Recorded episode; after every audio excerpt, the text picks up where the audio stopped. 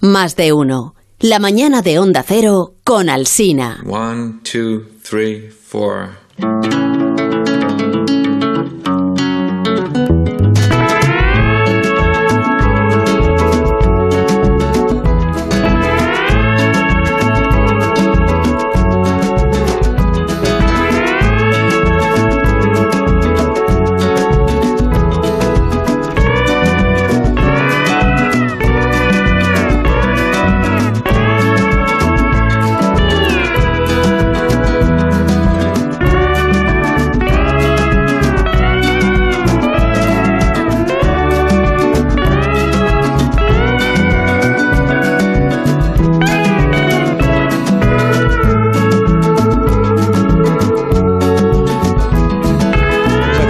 Aquí empieza la cultureta de los viernes por las mañanas, que es la que la gente sigue, la que gusta a la gente, por la que preguntan dicen, ¿Qué han hablado en la cultureta de por las mañanas de donde Alsina más de uno en cadena de Onda Cero? Y aquí está Sergio del Molino. Buenos días, Sergio. Muy buenos días. ¿Cómo estás? Bienvenido. Pues muy bien, Me la verdad. muchísimo. Ya te has restablecido de... Ya me he restablecido, sí. Porque el Sí, viernes sí. pasado no estuviste, ¿te acuerdas? no? El viernes pasado no pude, no pude, no me dejaban. Por prescripción facultativa no pude estar. Sí, enviaste unos WhatsApps a alguna persona del... A una persona llamada Del Carlos equipo, y apellidada victimistas los. WhatsApps, ¿no? ¿no? no, no, era nada victimista, lo que pasa es que fueron Sí, censurados. así fueron interpretados por los culturetas. No, no, así fueron interpretados por el director. Fueron interpretados por el director para no tener que entrar en una discusión incómoda que, que no querías entrar y yo lo No entiendo. recuerdo de qué estábamos hablando. Yo lo pero- entiendo. ¿De qué Pues- estamos hablando? Mm, ah, del buen ambiente que había. Del ¿no? buen Esa- esa ambiente, mañana claro, claro, o sea- que dijo Rosa, eso es porque no está Sergio. ¿Te acuerdas, Rosa? Buenos claro, días. buenos días. Bienvenida. Sí. sí. Eso, es, eso es lo que sucedió, Sergio. Yo, yo solo describo lo que Claro, claro, claro, claro. Sabes que nunca me pronuncio sobre los temas. Hola, Willy, ¿cómo estás? Buenos Hola, días. buenos días. Pues eh, yo le echo de menos, siempre es más divertido pelearse un poco. Pues no es Aparte del cariño, es más gracioso Yo también de eché- caña. yo, yo os eché de menos también, pero vamos, pero ya veo que, que no era mutuo. Sí, bueno, Nacho preguntó por ti, eso es verdad. Nacho Vigalondo, buenos días. Buenos días, ¿qué tal? Buenos días, ¿Qué preguntó por ti por si no ibas a estar por la noche a ocupar el tu puesto. Ah, claro, claro, por el interés, Tal, evidentemente. De Amón. ¿Dónde está Amón? Sigue en Alicante, pero bueno, se ha ido a vivir a Alicante. Mira, ¿ves, ¿ves dónde está el Bueno, toro? voy a pasar unos. Adelante, Alicante. Voy a pasar días. unos. Sí que está. ¿Qué tal? Buenos días. Hola, Aquí buenos- estoy, Hola, sí, Rubén. eh, en, sospe- en sospechosa coincidencia con que Morante de la Puebla Tora esta tarde, pero son casualidades, son casualidades de la vida que a veces se producen. Eh, Sergio, no, no resistas tanto de todas formas al veredicto que ha hecho Alsina del su programa de la mañana respecto a la negligencia del de la madrugada. ¿eh? O sea que si pone a parir nuestro programa es, es implícitamente que no lo defendáis, ¿eh? no os preocupéis. Pero- ¿eh? No, no, Tenemos que estar guardando sopa en su programa. Pero eso es porque- no he dicho nada. en su programa. Rubén, desde Alicante no puedes hacerte valer. Ahora el victimista es Amón. No puedes hacerte valer desde Alicante, tienes que estar presente para poder defender el Si yo fuerte. no he dicho nada del programa de por descripción del noches. matinal. No, eh, sí, he claro, dicho no, cosas no. bonitas del programa mío. Pero es que estaba no demasiado- significa que el vuestro no me parezca que no está estaba, mal. Rubén, estaba demasiado ocupado defendiéndome a mí mal. mismo. No me parece que el vuestro me no, está mal. el vuestro ¿eh? no esté mal. Estábamos en plan chucho, sea, chucho, como es digno. chucho, chucho que no te escucho, pues un programa eso. digno, el de la noche es digno. Yo cuando vienen, cuando vienen electores Cuando vienen y- dadas. y espontáneos por, por ahí por las Españas, por los viajes, siempre se refieren a nocturna, eso es verdad, ¿eh? Eso es No, eso no es verdad. Lo que ha colado, lo, Sí, lo que ha sí, colado sí. Guillermo por lo bajín es chucho chucho que no te escucho. No le, no le Parece nada. Pensaba que había pasado desapercibido. Pensaba que había pasado filo. desapercibido, pero no. Parece Me paso el día caminando al filo expuesto a vuestros comentarios, a vuestra, a, a vuestra Chucho, política chucho. mordaz. Y aquí esto, Es un argumento elaborado, ¿eh, Willy? Chucho, chucho, que no Exacto. Que diga lo que quiere el programa. Nosotros. Bueno, eh, a ver, que he prometido a los oyentes, porque ha preguntado el cocinero si vamos a hablar de... Y si, si queréis decir algo, pero voy a poner un poco en situación a la audiencia. A ver. Eh, 21 horas ce- 05 minutos, o sea, las 9 y 5, del domingo 18 de enero de 1976. Televisión Española emitía por su segundo canal, que llamábamos el UHF, eh, una película francesa de 1958 que se titula El jugador. Faites vos jeux Allons, messieurs, faites vos jeux Les jeux sont faits Rien ne va plus Cuenta la historia de un general ruso que se encuentra en Baden-Baden, que es la capital del juego, con su familia. Y está el hombre pues completamente arruinado, ¿no? Y eh, subsiste gracias a la ayuda de un marqués que está interesado por la posible herencia que el general podría obtener. Que ha enamorado a su hija, que esta es una expresión muy de la época, ¿no? Ha enamorado a su hija. Bueno, el asunto no es este, es que al final de la película, sin esperar a los créditos, los espectadores vieron como un corte brusco en la emisión y empezó un programa de televisión, claro. Este es el corte. Acabamos de ver, ustedes y nosotros, un film de Otan Laga. Ustedes y nosotros aquí en el estudio. Otan Laga es, ha sido un antiguo, empezó en el cine como decorador. Esto se nota, yo creo, un poco en su película. Después se ha servido casi siempre de autores, de literatos, para hacer su cine, de Colette, de Stendhal, de Dostoyevsky. Creo que esto también se ve en su película. Pero vamos a ver ahora los lo que nos dicen los testigos del asunto, cada uno en su faceta. Yo quisiera comenzar por Monsieur Girardier para preguntarle Así empezó. realmente él cree Así, de esta manera tan brutalmente cultureta. Sí. De hecho, Carlos solo se podía emitir a las 3 de la mañana ahora eso. No a la una y media, sino a las 3. Te pones esto y la gente, ¿pero qué está diciendo ese? ¿Qué está diciendo ese señor con chaqueta el que sale aquí? Pipa, con chaqueta y pipa. Así empezó el primer programa de La Clave, que estaba dedicado al juego. Nada, bonito porque además da, da evidentemente, dice Colette, Dostoyevsky, evidentemente, como todos ustedes han podido ver. como te- Qué rey de la cultura. Qué va, pero, pero por favor, todo lo contrario. O sea, Porque esto lo es pones hoy y extraordinario. dices, ¿pero qué está diciendo?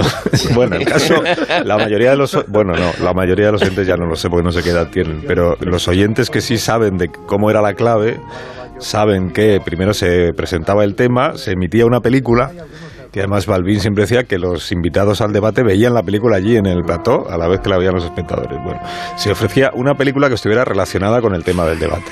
Entonces, por, por la clave, pues pasaron pues algunos de los títulos más reputados de la historia del cine, ¿no? Y también de los más conocidos y más, y más culturetas, porque son películas de las que seguramente se ha hablado en algún momento en, en alguna cultureta. Por ejemplo, de Plácido, por ejemplo, de La semilla del diablo, de Calabuch, Calle Mayor, de la que hablábamos el Ah. otro día, la de Bardem, Surcos, de la que hablasteis Sí. hace algunas semanas, pero siempre tenía que ir vinculado al tema del debate. O sea, el equipo del programa, Balbín, eh, elegía el tema y se empezaba a buscar a los invitados para el debate y entonces se le decía al asesor cinematográfico Carlos Pumares. que descubrí el otro día que mucha gente no sabe que era sí, Carlos, Carlos Pumares. Pumares. Bueno, había varios, pero Carlos Pumares fue el que más tiempo estuvo. Sí, sí. Y entonces Balbín le decía a Pumares, el tema va a ser eh, el consumismo. Y entonces Pumares tenía que ponerse a pensar en una película que sirviera para hablar del consumismo. Y asegurarse de que Televisión Española pudiera emitir esa película, porque las dos cosas, claro, eran necesarias. Y entonces de ahí pues sale esta lista que me ha adjuntado aquí eh, el guionista de la, de la cultureta, el, el Zumer. Zumer. Es que, no, es que no consigo quedarme con el apellido. Pues, El nombre es más fácil. Tengo aquí la lista completa de todos los temas que se abordaron en la clave con la película correspondiente, que en algunos, por ejemplo, el consumismo se eligió Plácido Ah. para ilustrar la, el tema, ¿no? Claro, luego había otros temas pues más complicados. Por ejemplo, en el año 78 en España, ponte a hablar de parlamentarismo.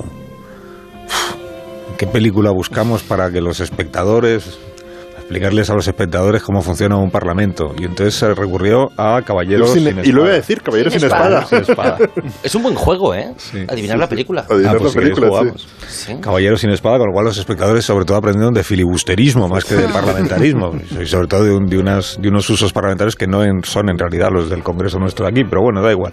Eh, para hablar de la soledad, a ver, Vigalondo, la soledad. Eh, eh, 2001, una odisea en el espacio. Yo pondría el apartamento. Yo esto lo contrario, la soledad. Sobra gente, más que, más que falta. Se eligió el viejo y el mar. El viejo y el de Jaime Rosales, si, si hubiera existido entonces. Sí. Sí, sí, sí. Eh, eh, otra, le le dice Balbín a Pumares, vamos a hablar de multinacionales. Multinacional. Un, dos, tres. Un, dos, tres. Sí, porque Ah, no pues sí. estaba. Un, dos, no, tres. claro. No estaba, Uno, tienes un email. La de Billy. Wilder, sí, es verdad. Billy Wilder, muy bien. eh, ¿Pusieron esa? Sí, hay una película que se eligió varias veces para hablar de varios temas. Me inquieta pensar como Pumares, también te lo digo. me, me inquieta tener los mismos resortes. eh, una película que se proyectó, se, ¿cómo se dice? Se programó para hablar de varios temas distintos. Se emitió varias veces en años distintos, que es Teléfono Rojo, Volamos, Volamos hacia hacia Moscú. Moscú. Sirvió para ilustrar la Guerra Fría en el año 77. La Guerra Fría. Ahora tengo que repasar yo aquí la El lista. totalitarismo. A ver. El rearme militar broma, en el el año militar. 81, un año en el que se hablaba mucho ya también de la, De la OTAN. Bueno, para hablar de la OTAN se eligió, bueno, es que hubo dos ediciones sobre El la flúor. OTAN. Incidente en el Bedford para la edición del año 80 y luego en el año del, del referéndum yo creo que hubo otro programa de la No, pero el año clave. del referéndum ya no había clave, En el ¿no? año del el año previo al del referéndum. Sí, el referéndum fue en el 86, 86. pero en la campaña electoral del 82 era la promesa de Felipe, Sí, ¿no? De hacer un de referéndum. entrada no. Bueno, luego lo encontraré porque es que la lista es interminable, como veis. Un reto interesante plantear ese ejercicio, un programa de televisión que sea mm, una película mala asociada a este tema. O sea, la película está muy bien escogida, pero la película es mala. Ah, pero eso No, sería es- interesante. Muy o sea, se- sil- silbido de muerte. ¿Eh? Silbido Mm. de muerte, esa es la que Dir Benedict se hace serpiente. Pero eso es lo que hacían los que estudiábamos eh, eh, ética, cuando se estudiaba ética, que decían, no, religión y ética. Y entonces cogíamos los, los cuatro que conocíamos religión, nos llevaban a un sitio. Sí. Y ética consistía, consistía en que un señor en una habitación oscura, sin ventanas, te ponía una película, que eran siempre el señor en de mi las caso, moscas. la profesora era Adela cosa. Cortina y no nos ponía ninguna Ah, película. claro, en fin, vaya- Mi- claro. Tengo Nos, varias- preguntaba cosas como eh, soy socialista antes que marxista y tendríamos que analizar la frase. Pero la universidad. Pero la puedo universidad. No, no, en el instituto pero Adela Cortina. Adela Cortina dio Alicante, clase aquí Alicante, aportar. maravilla. Adelante, Alicante, que pide paso el, Alicante. el director de lo de la noche. Puedo aportar varias experiencias personales. La, respecto a ética, que mi hijo eh, siempre hizo ética, que era más fácil, menos el último año que hizo religión porque era más fácil que religión. y después, respecto a la experiencia familiar de la clave, de, que, de que los demás son volubles. Que, que la viví en casa con muchísima eh, elocuencia. Que porque el reloj también, ¿no? Fue, fue muy, varias veces. Eh, siempre regalaban un reloj renacentista de ¿Cuántos relojes? ¿Cuántos relojes Leonardo, en pues, pues una colección.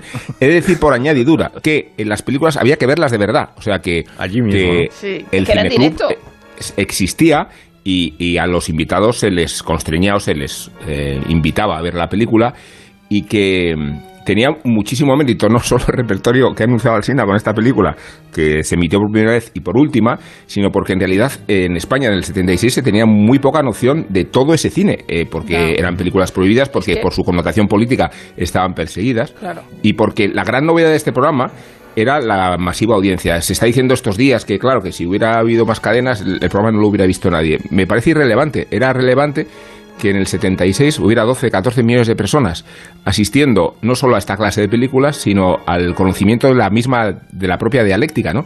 Eh, que era el límite que había tenido la, dictadura de Franco tantos años. El hecho de poder hablar, de expresarse con tanta elocuencia y con tanta sabiduría de algunas cuestiones, eh, le introdujo a la sociedad española un- una mentalidad y una sensibilidad que se habían olvidado durante tantos Es años. que ¿no? eso, Por eso eso- la relevancia- eso es clave, hablando de la clave. Eh, cuando Bueno. dices. Ahí estamos, de chucho, chucho.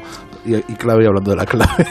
no, el, eh, lo que plantea Rubén, que siempre se dice es verdad, si hubiera habido competencia, lo habría tenido mucho más, eh, más difícil. Y no, yo no estoy tan seguro, porque el factor fundamental de la audiencia de, de la clave es precisamente la, la- la desaparición del franquismo y el entusiasmo enorme Claro. y, y- y además tremendamente ingenuo y tremendamente, em, eh, en fin, adanista en muchos aspectos de la sociedad española. Porque que España se asiste, estaba haciendo. Claro, que Bueno, y por asiste, tratar todo que asiste todo totalmente tipo de temas de los que no se había hablado algo que no se había visto nunca. El durante primer 40 año, eh, eh, o sea, el primer programa que era el juego era un tema que ahora nos parece una cosa absolutamente normal y no lo era. Es decir, que había sido una actividad clandestina. El día que hace- hablan de la huelga, eh, se estaba discutiendo si la huelga se introducía en, el- en la Constitución. Y luego, hablando de películas prohibidas o películas que no se, se exhibían normalmente, el día que hablan de extranjeros en la guerra civil, pone el espoir de, de, de André Malraux. Una película que estuvo prohibida Claro, durante... entonces, quiere decir que Eso es. a- había mucha, mucha, mucho interés Y- y- por el nos- despertar por, por los temas, pero también había mucho nos- público cinéfilo, ¿eh? que solo veía Y nos interesaba a, a todos, yo que en, en mi casa de Segovia también tengo un reloj de la clave, o sea que mi padre debió ir.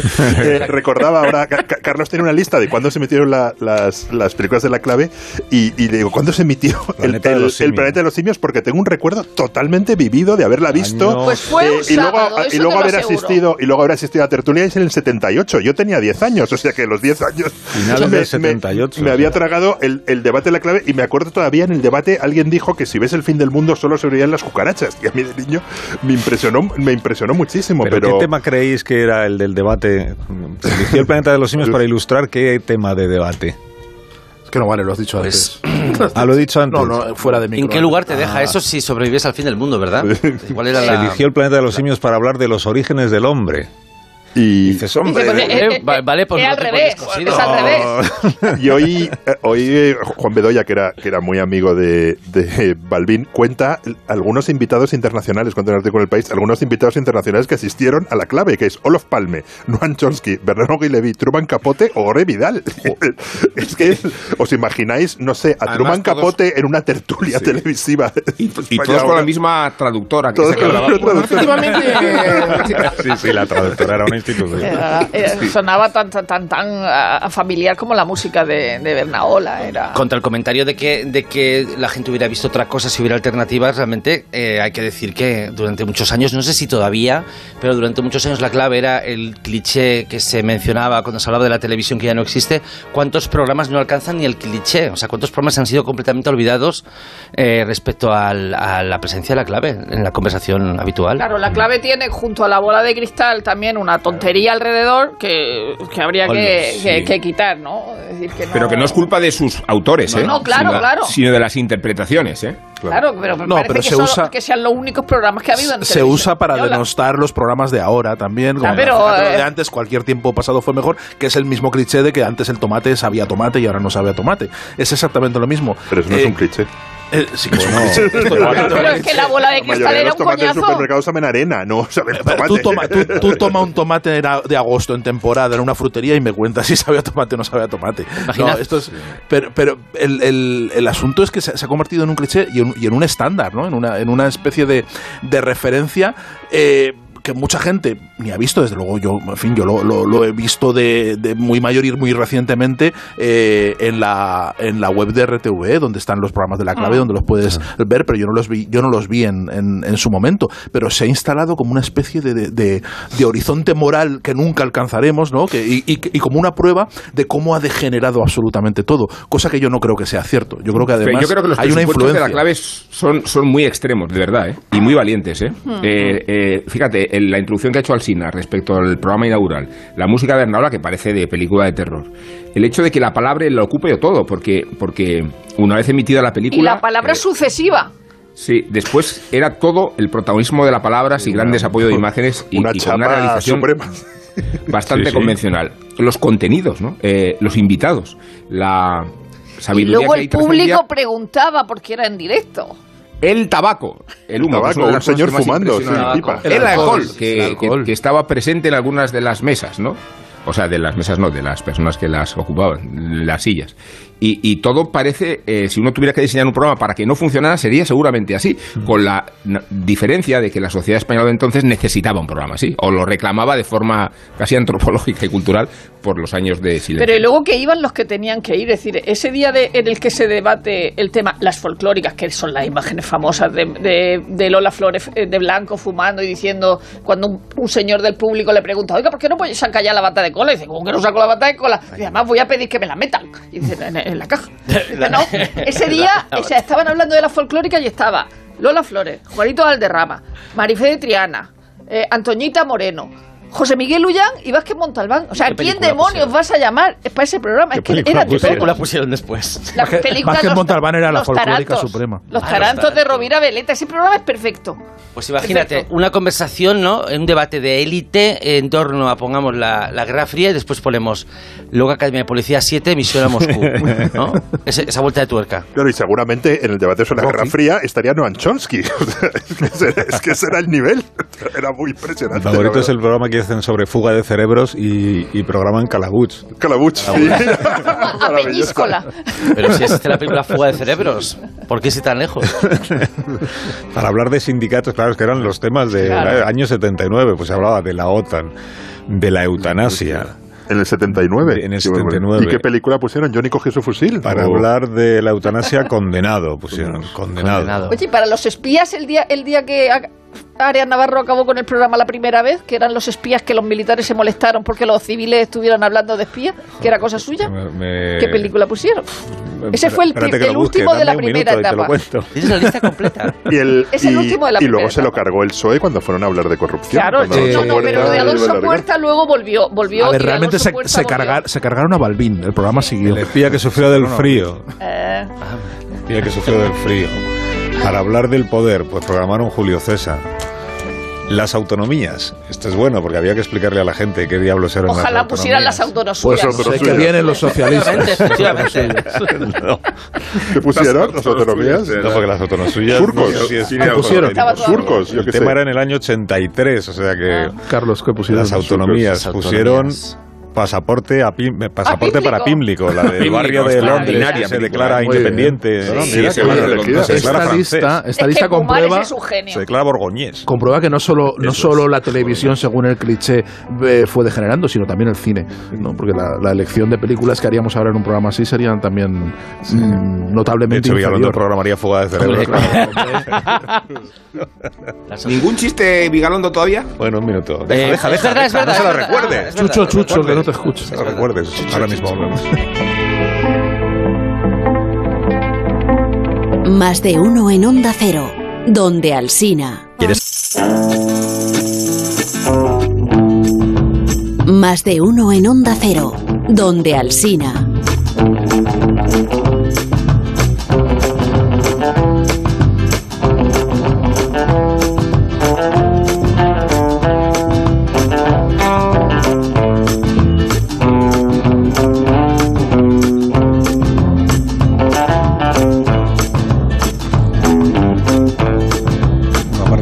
Cuando vais a arriesgar más los, los culturetas porque vamos a hablar o vais a hablar de un director de cine del que ha dicho el guionista eh, Eh, Zum- Zu- Zumer.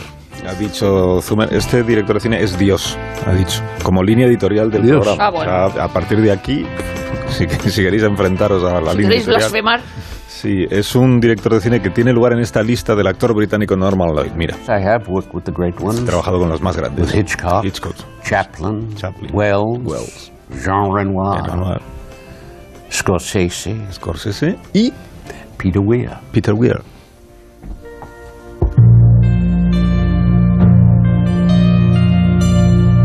Weir, que es un director eh, que sabe encontrar, mira qué bonito esto, la última vuelta de tuerca. You know, there's a thing that Peter Weir would say the difference between good and decía que la great diferencia entre lo bueno y lo is genial like one twist of the screw, es como una vuelta de tuerca, hardest one to do. que es la más difícil de conseguir, la última. Es un director, eso lo decía Ethan Hawke, es un director que presume de tener algo en común con Kubrick. I remember having this conversation of all people here with Stanley Kubrick in London. Estuvo paseando con Kubrick, no en su uh, cocina, pero sí en Londres. And I said to him, uh, "Do you find Dijo, scripts?" ¿no te parece que todo esto de los guiones en el fondo es un espanto? And he said, absolutely. Yeah. I said, there must be another way to write it. I said, that ext day or int night. and those descriptions, he walks across the room howls las descripciones. Tiene que haber otra manera de escribir películas, le dijo. ¿Por qué tienen que ser tan importantes los guiones? Es este director Peter Weir, al que algunos achacan no tener un estilo reconocible, y él respondía, considerándose a sus casi 80 años un aprendiz. He said the opposite in Japan. Firstly, it's pottery, above all pottery. You spend your lifetime as an apprentice and you make utilitarian objects, bowls and cups and plates. Le contó un alfarero, un maestro alfarero japonés que en su país la alfarería es lo contrario del arte, que te pasas la vida siendo un aprendiz y haciendo objetos úti- útiles, como platos, como cuencos, y utilizando todo tu oficio y que solo muy de vez en cuando te va a salir una obra de arte y que el cine es esto. Y yo sigo siendo, decía, un aprendiz. Y si, to- si todavía hay oyentes que están desubicados porque no saben muy bien este Peter Weir qui- quién es, era australiano de nacimiento y podemos recurrir a algunas de sus películas Truman. Cariño, ¿estás bien? Mira. ¿Qué? Allí está, señoritas Hanging Rock. Intuyo que dentro de un momento veremos a una señora en una bicicleta roja, seguida por un hombre con flores y un escarabajo Volkswagen con el guardabarros abollado. Es el director del show de Truman, es el director del Club de los Poetas Muertos, de Master and Commander, Tiene usted derecho a obligarnos. Último testigo. Perdona, que has dicho Master and Zulander. Único testigo. No, hemos quedado- Llegó- llegó el chiste, llegó el chiste. en Ya, pero si luego, pero si luego desde el más allá Es que no Rubén me... es que no Es que Rubén me ha azuzado, es culpa No, suya. Rubén se ha equivocado. directamente. Rubén se ha equivocado y ya Zulander es. Zelensky con Ben Stiller, ¿no? ¿Has visto? Master and Zoolander, no, Master and Commander, que es esta de los que van en el- Extraordinaria película, ¿eh? Extraordinaria. Pues estas son, porque tampoco tiene. ¿cuántas No, tiene poquitas. Tiene 10, Yo hay 12. dos que no No, conocía. pocas, Repasando ¿no? la lista, hay dos que no he visto, que es, bueno, las que he visto Gallipoli o el año peli- que vivimos peligrosamente, que nos hemos citado. Una que se llama Sin miedo a la vida y Camino a la libertad. Camino a la libertad, que es una Es historia de un esa. tipo que se fuga de un campo, de, es la última que se fuga de un campo de trabajo soviético Sí, del y Gulag recorre se van a Asia. la India. Sí, no, no, Sí, sí. Yo, yo no la, es- Y esa sin no la miedo he a la visto. libertad es la de Jeff Bridges y Isabella Rossellini, que es un tío que como ya le ha se saltó de la vida o algo así, de un accidente de avión, pues entonces ya tiene, cambia, cambia su perspectiva de la vida. Pero es que Peter Bay es como Woody Allen, ese director del que todos los años, o cuando la hiciera, íbamos a ver la última película de. Peter Bay. Y luego, co- eh, cuando has dicho que no tiene estilo o algo así, no sé qué- exactamente qué es lo que has dicho, es que en realidad Peter Bay, no, sé que has dicho Que algo así algunos le achacan no tener un estilo Eso, reconocible. eso, eso. Que, que en realidad es como Howard Hawks. Decir, Como no- Mankiewicz, iba a no decir yo. solo, No solo porque recibiera un- solo un Oscar honorario, honorífico, que yo no sé cómo se dice, en el 75, porque a Howard Hawks le pasó eso. O sea, ¿cómo es posible que un tío que ha hecho Río Bravo, que ha hecho La fiera de mi niña, no tuviera un Oscar de, de, de, de, De verdad. de, de verdad, el sueño eterno, tener y no tener? Eh, eh, pues Peter Beer es que tienes que hacer la, la, la, la lista de películas desde que hemos ido, yo por lo menos la primera que recuerdo Gallipoli, ¿no? Sí. O sea, Gallipoli, el año que vimos peligrosamente, único testigo, La Costa de los Mosquitos, El Club de los Poetas Muertos, Matrimonio de Convivencia, de Conveniencia, perdón, El Show de Truman, Master and Commander, es decir, que todas esas películas hemos ido a verlas al cine. Decir, que, Y todas han marcado, han, han- han marcado impronta. Claro, claro. Eh, Pues muy seria, ¿no? el pesado Tenemos- de Club de los Poetas No, Muertos. eh, eh, eh, son todos clichés eh, Sí. que, que- que los usas como, como referencia. Por supuesto, el, el- cualquier profesor enrollado está, eso capitán, mi capitán, siempre, Sí. ¿no? Va va a aparecer Yo- siempre. El, entonces, eh, tiene una huella muy profunda en la, en la cultura popular, Peter Weir, con una filmografía muy escueta. Eso es eh, lo, Sí, lo pero cual muy es- reconocida. pero muy reconocida, Muy y- y- reconocida y, y acierta siempre. Es, una, es, es algo alucinante. Y sobre todo a mí es algo que me llama, mm, repasando y pensando en, en sus películas, que, que vi que las había visto prácticamente todas, que, que no tiene mucho mérito porque son, son poquitas, eh, es verdad. Sí, pero vamos, pero podías, podías ser un director que no. Pero bueno, es un director que está muy presente, ¿no? Yo no sabía que Peter Bayer estaba tan, tan presente en mi vida. Eh, em, me- todas tienen más o menos algo en común y es el, la obsesión por la colectividad. Fijaos que, que retrata en, en Único Testigo, retrata la sociedad Amis, eh, luego en, en Master and Commander, pues un, un barco, ¿no? Y La, la- Gallipoli la- y también. Gallipoli también, el- el- eh, la telerealidad de, del show de Truman, encuentro- el colegio y el elitista. encuentro entre Todas las mundos. y el encuentro entre todas el las mundo. películas. No, no, no, no, no, no. y el son- encuentro son entre mundos, y el encuentro entre mundos muy diferentes. Gallipoli, un granjero que acaba en la guerra, el año que vimos peligrosamente la Sobre todo siempre la lucha, la lucha de un individuo, un individuo que intenta o encajar o comprender un mundo que le es completamente ajeno y que está muy cerrado y que funciona con sus propias normas y que a veces y que casi siempre fracasa en eso, ¿no? Y eso es, es- esa, esa obsesión por casi etnológica que en algunas películas como único testigo eh, se convierte prácticamente en un documental sobre los Amy's en algún hay, hay, hay escenas donde te van contando y son muy didácticas de cómo te cuentan cómo es el mundo Amy's, ¿no? Que te vas eh, te vas em, eh, enterando de, De cómo nuevo es un mundo. choque, es un choque de mundos. Es O un sea, choque, es, un choque de, de- de de la, la- mundos. la dialéctica entre, entre el individuo y, y la colectividad y cómo... Rollo. No, es verdad, es así. La dialéctica entre- la dialéctica entre el individo. Y Que no he son dicho- películas que La clave, no, es que que hemos no, estado, es que hemos estado ¿qué lectura la haces de Master and Commander, macho? Eh, Pero que no, que no, así, que- claro que sí. Master and Commander es, entre los es dos una película de aventuras. Ya, and Commander no, estoy hablando- pero bueno, de. Voy a remarcar. Orden, orden, orden. Alicante, Alicante Orden. desde el mar. Orden, de uno en uno. Esto es gracias por el fondo musical que nos reconduce hacia la conversación Sí. relajada que es Y propia de este programa. matrimonio Bueno. Willy, eh, ¡Eh, orden, orden! ¿Qué decías.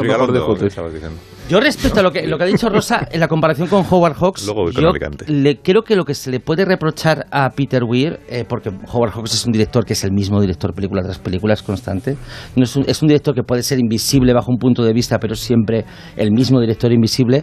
El problema con Peter Weir es que el que tiene otros directores como puede ser eh, Danny Boyle, por ejemplo, es que es un director que es ligeramente distinto película a película. O sea, no Sí. es un director tan fácil de reconocer y ese quizás sea el pecado, Hmm. que se maquilla un poco cada vez que hace una película y por eso una película como Master and Zulander no parece dirigida por el director de... Ay, El Club de os los juro- Poetas Os juro por Muertos. Dios, os ¿Quién lo juro ha por? Dios que esta vez se me ha escapado. No es verdad. Sí, ya. Esta vez se me- no, que esta mañana me he despertado Ups, muy mal. ups. Eh, no es el director del Club de los Poetas Muertos, no es el director de- del show de Truman. Yo, de Master and Commander, perdón, eh, si eh, se puede establecer que un género concreto pueda representar el cine mejor que los demás, como puede ser, puedo opinar yo ahora, el cine para padres. Yo creo que todos sabemos lo que es el cine para padres. Es un tipo de cine muy específico, muy fácil de definir. Eh, los cañones de Navarone es cine para padres. Y, y papá, eh, papá encogido a los niños no es cine de padres, curiosamente. La mejor película para padres Bueno, jamás eh, dirigida es Master and Commander, con lo cual voy, puede que. Master and Commander sea la mejor película de la historia. O sea, es una Para película padres, indiscutible. Pero para padres incluso sin hijos, ¿eh? Lo digo porque a mí me parece una película extraordinaria cuya, tal.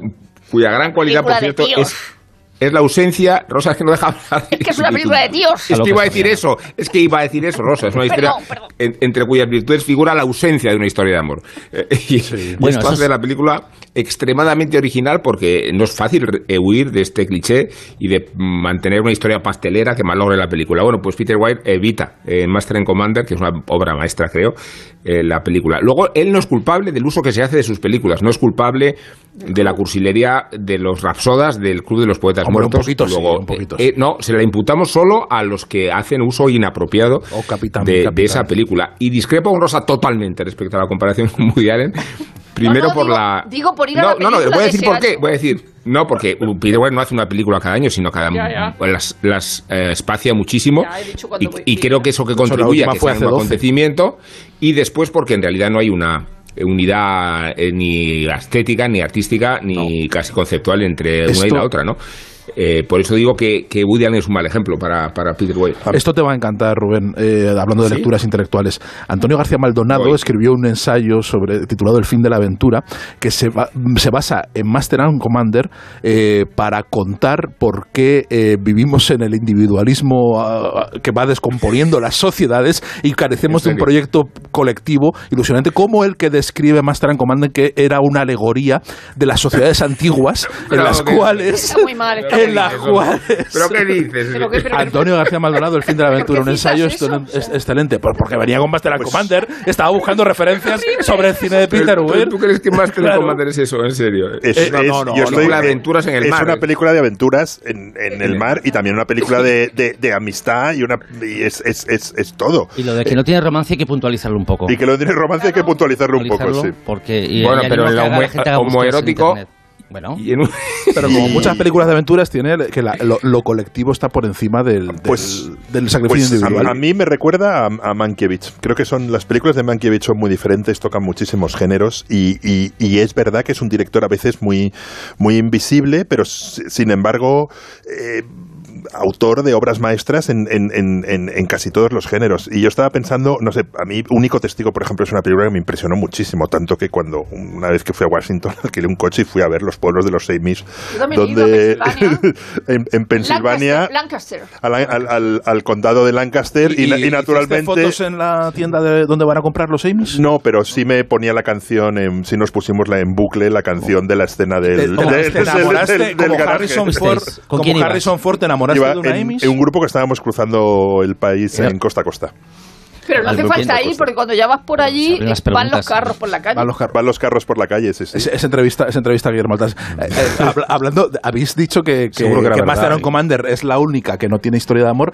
No es el caso de Único Testigo, que sí que hay una historia de amor, evidentemente, pero una historia, de amor, una historia de amor alucinante porque es creo que es el único caso que yo conozco en el cual hay Sí. unos integristas eh, religiosos con, con erótica. Quiero decir que, que la, la- la- hay, hay un, es un Romeo y hay- hay- Julieta. no, no, es un Romeo y Julieta, Julieta que, que a veces es casi imposible. porno en algunos momentos. Hay algunas escenas, ¿Qué sí. No, en el nombre de la rosa también había un par de escenitas. O sea, que no, que no. Pero eran monjes, eran Y los, luego- y los monjes no creen en Dios. en Los la- monjes no creen No en creen Dios. en Dios. En el año que vivimos peligrosamente, hay que reconocer, eh, ya no a Mel Gibson, porque a Mel Gibson yo lo habíamos visto en Galípoli, que yo la primera vez que oí hablar de Galípoli y de esa, y de esa batalla fue gracias, gracias al Qué cine. qué gran es película. La aparición de Y qué Sigourney Weaver sí. Y de Linda Hunt. Hunt. Y Linda Hunt. La alta y la baja.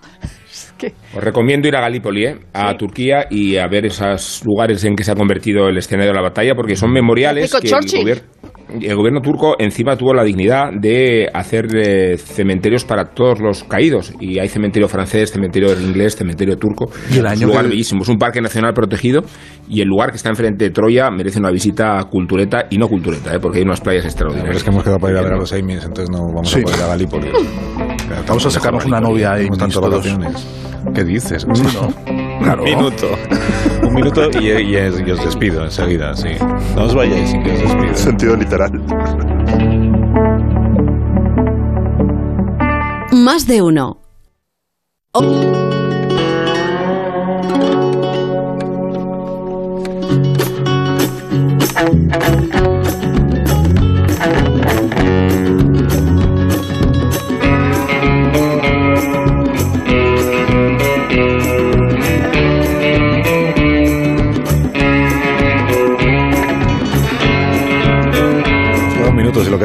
aprovechar para hacer eh, recomendaciones. ¿eh? Esto es muy de recomendaciones para el fin de semana. Que Amón quiere que veamos un documental sobre Bill Cosby. sí, tenemos que hablar. Sobre- tenemos que hablar Ah, de, de Bill Cosby. Sí. Tenéis que hablar de Bill Cosby duda, noche. tenemos que hablar de Bill Ah, Cosby. pues Pero- hablad de Bill Cosby esta noche. si van- eh, o- o- hoy ponen eh, hoy, ¿no? El segundo capítulo. Hoy Hoy, hoy es- el domingo. Hoy o el domingo. No, el domingo, el domingo, el domingo por la noche. El domingo por la noche es el segundo. Está ya el primero de Sí. cuatro, ¿no? Son cuatro capítulos, el primero de cuatro. Primero, sí. De un documental que básicamente sale un montón de gente, una, re- una pertinente y otros que no se sabe muy bien por qué. Eh, Porque hablan- son negros. Ah, bueno, pues, pues- es la pues única razón que le veo. una selección aleatoria de ciudadanos negros de Estados Unidos que hablan de Bill Cosby. Eh, Pero de Bill Cosby como cómico. O- eh, el En realidad, la las primeras, como- las primeras escenas son increíble. de lo- Acosador y- del asunto que ya sabemos, pero luego ya hay una recopilación de escenas y de la historia como cómico de, Desde el principio, de desde los años 60. de Bill Cosby. Hay un momento en que dice, bueno, yo no sé si fue a la marcha sobre Washington. Así como dice, pero ¿y qué? Si fue o no fue. ¿Alguna Yo recomendación me, más yo en me he visto segundos? que Yo se ve- recomendaría Obi-Wan Kenobi, pero me vais a echar, o sea que no digo No, nada. eso no. Yo me no he lo visto, recomienda- hay que voy a hacer como que no hemos eso. interrum- voy a Pero hacer como que tiene no hemos interrumpido. Eh, la tercera temporada de Barry, que es una serie que se ve en un suspiro, son capítulos de media hora. eh, da, da un poco de rabia esa tercera temporada porque cada vez Bill Hader dirige más capítulos. Sabéis que es el protagonista, el actor de Saturday Night Live. Tiene tanto talento como humorista que, que, que tenga tanto talento como director es ya un poco desagradable. Como que ofende, ¿no? Mucho. Incomoda mucho. Hmm. Sí. Bueno, pues ya está. Eh, Bueno. Esta noche hay Cultureta Gran Reserva con Sergio del Molino. Adiós, Sergio. Sí. Con Willy. Adiós, adiós. Altares, Adiós. adiós. Guillermo. Hablamos de caníbales. Adiós, Rosa. Pero tenéis que hablar de Bill Cosby, ¿no? Vázquez También. y con Rubén Amón. Eh, adiós, Rubén. Y sin eh, Nacho. Hasta la próxima semana. Nacho. Con la cantidad de chistes que podría aportar. Has pensado que igual es por eso. No, no, porque esto viene de antes. Nada, las noticias.